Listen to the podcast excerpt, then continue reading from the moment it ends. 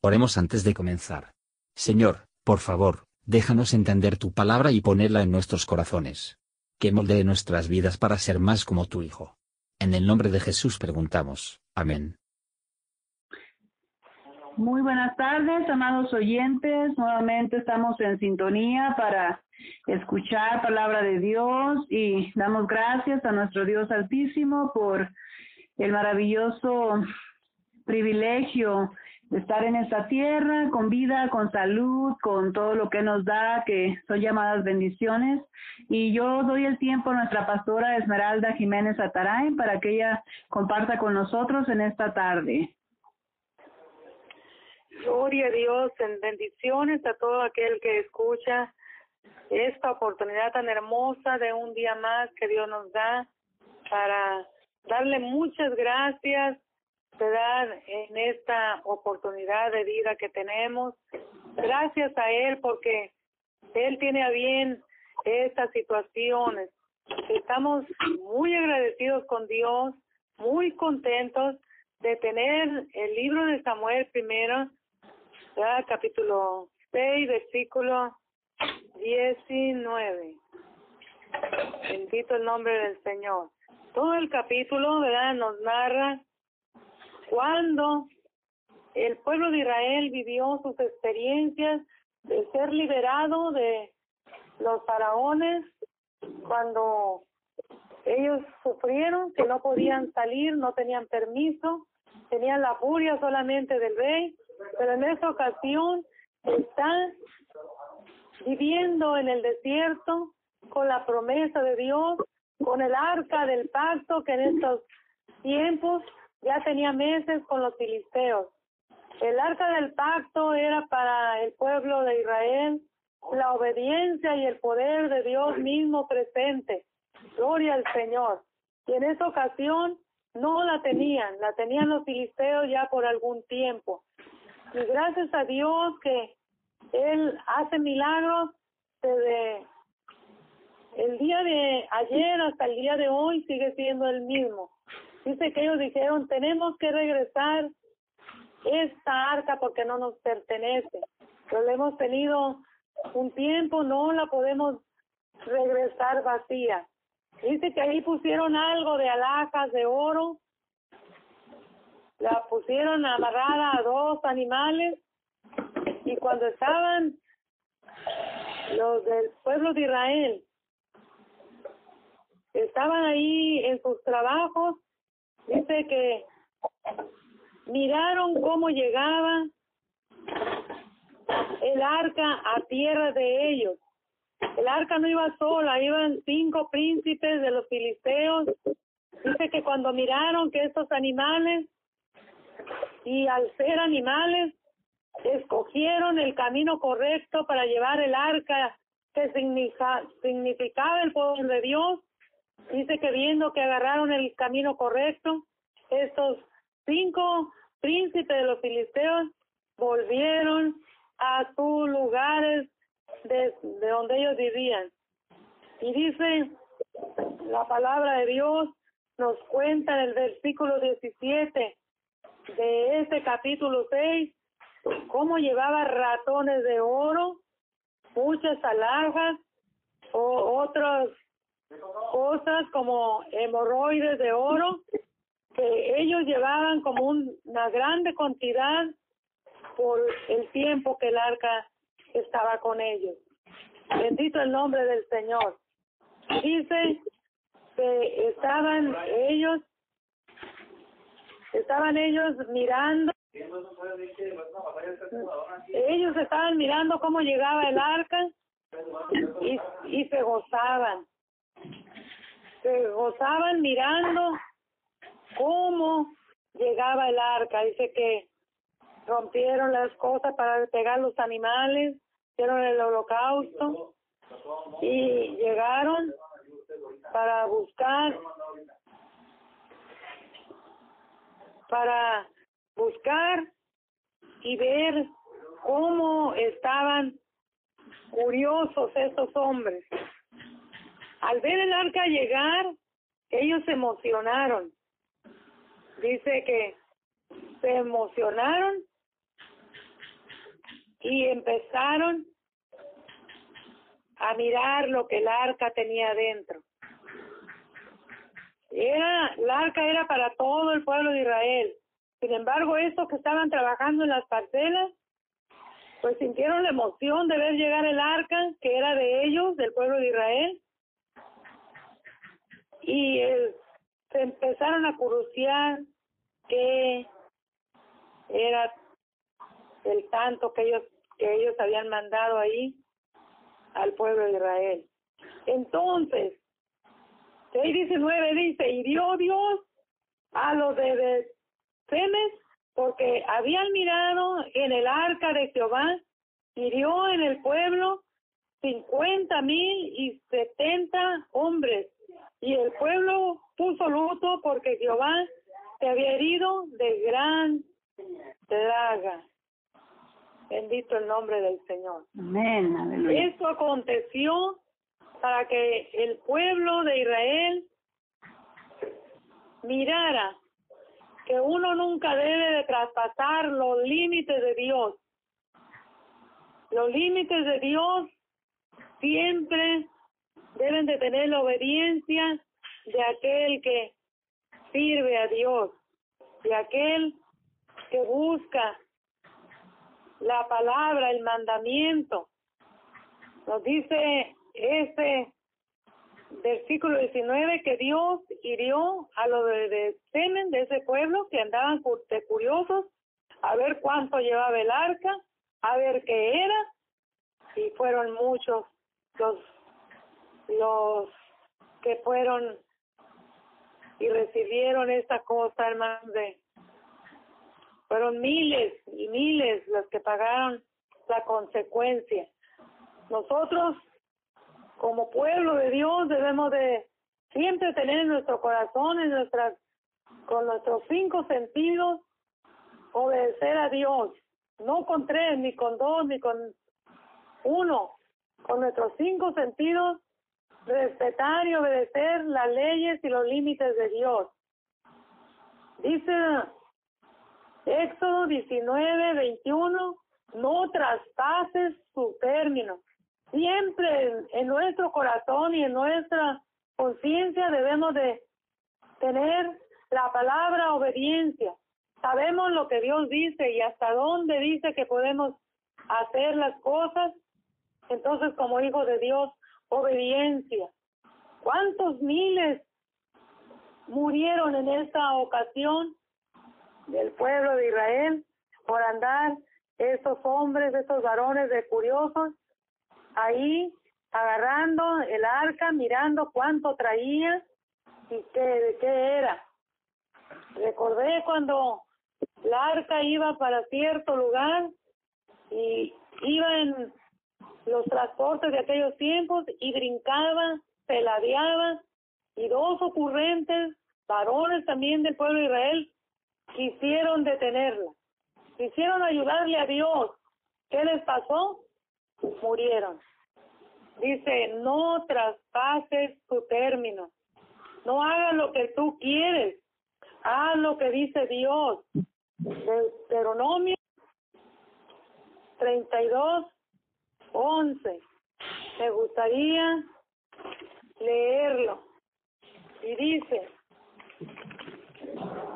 como el águila despierta sus unidades, revolotea sobre sus pollos, extendiendo sus alas, los toma, los lleva sobre sus plumas. De eso que sigue Jehová los vio. Como el águila.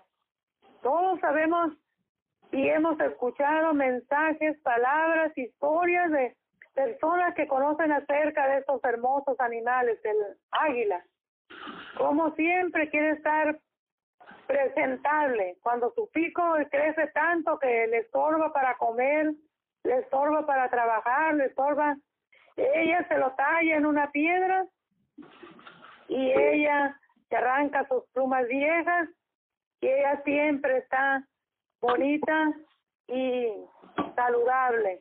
Dice, como el águila despierta, su unidad revolotea sobre sus pollos, y extiende sus alas y los toma.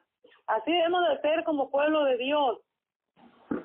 Siempre estar disponibles buscando el rostro de Dios. No le hace que haya prueba, no le hace que haya enfermedad, no le hace que haya falta de algo. Siempre en nuestro corazón tiene que estar la palabra obediencia, sin traspasar los términos. De, ay, es que tenía que por esto y por lo otro. No.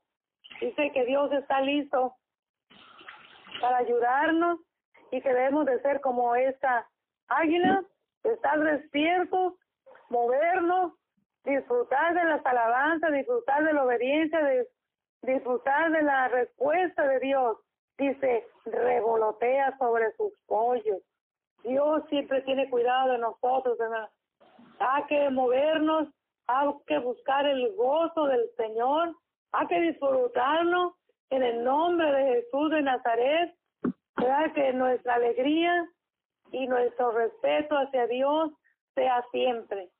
No es nomás por un tiempo, no es nada más en ocasiones especiales, no es nada más por cuando nos vaya bien, sino siempre. Dice, revolotea sobre sus pollos. El Espíritu de Dios está disponible para aquel que le obedece y le sirve con todo el alma. Isaías 40, 31. Casi todas las personas conocen estos versículos tan hermosos están en Isaías 40, 31. Yo creo que alguna persona que que sabe de estas de estas historias hermosas de la Biblia puede leer. Dice, más los que esperan en Jehová tendrán nuevas puertas, levantarán las alas como águilas, correrán y no se cansarán, caminarán y no se fatigarán, hermana, hermano, persona que nos oye, los que esperan, ¿quiénes van a tener victoria? ¿Quiénes van a tener las oraciones contestadas? ¿Quiénes van a, ser felices en su vida con la bendición de Dios? Los que esperan en Él levantarán sus alas como águilas, correrán y no se cansarán, caminarán y no se fatigarán. Alguien me preguntaba y me decía, pastora, Dios castiga a sus, a sus hijos. Él es, Él nos está mandando esta pandemia, esta enfermedad tan horrible. Y le dije, ¿cree usted eso? Y le dije, no, yo creo en las profecías de Dios y creo que nosotros debemos de creer la palabra de Dios. Pero Dios no es malo ni castiga a nadie. Él siempre tiene bendiciones para su pueblo, solamente nos pide será la obediencia. Cuando estos hombres que trabajaban en las parcelas ahí miraron el arca, no era un gozo real, solamente era una emoción que querían para que digan, somos los primeros que vimos el arca y sabemos que trae adentro. Y mira esto, eran curiosos. Nosotros no debemos de ser curiosos con las cosas de Dios. Tenemos que ser obedientes. Hay tantas cosas en que entretenernos. La avaricia, la envidia, el orgullo,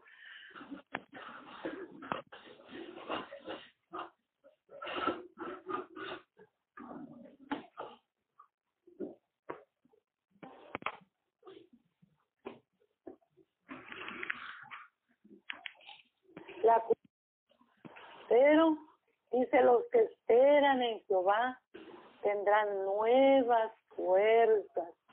Entonces, busquemos el rostro de Dios, hermanos, no es tiempo de andar curioseando la palabra ahí, los mandamientos de Dios.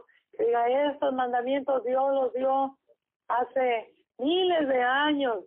Ya no, ya es otra época pero sigue siendo el mismo Dios, sigue siendo el mismo perdonador de tus pecados, de mis pecados solamente que le pidamos perdón a Dios, hagamos algo, Y el águila, para no verse vieja, para no acabarse, para no quedarse entumida, dice que ella trabaja en su cuerpo, en su pico, en sus patas, en sus uñas y todo le va bien.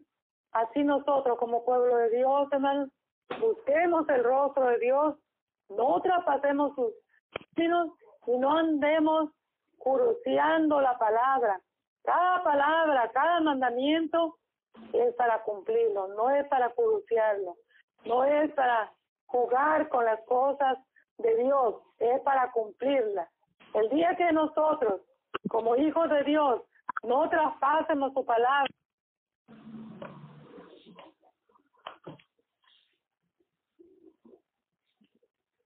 vamos a mirar cómo el Espíritu Santo mueve nuestras vidas, mueve a, aquellos que le quieren servir, pero con sinceridad, no andar curioseando, sino levantemos nuestras manos, levantemos nuestras vidas para alabar y bendecir a Dios.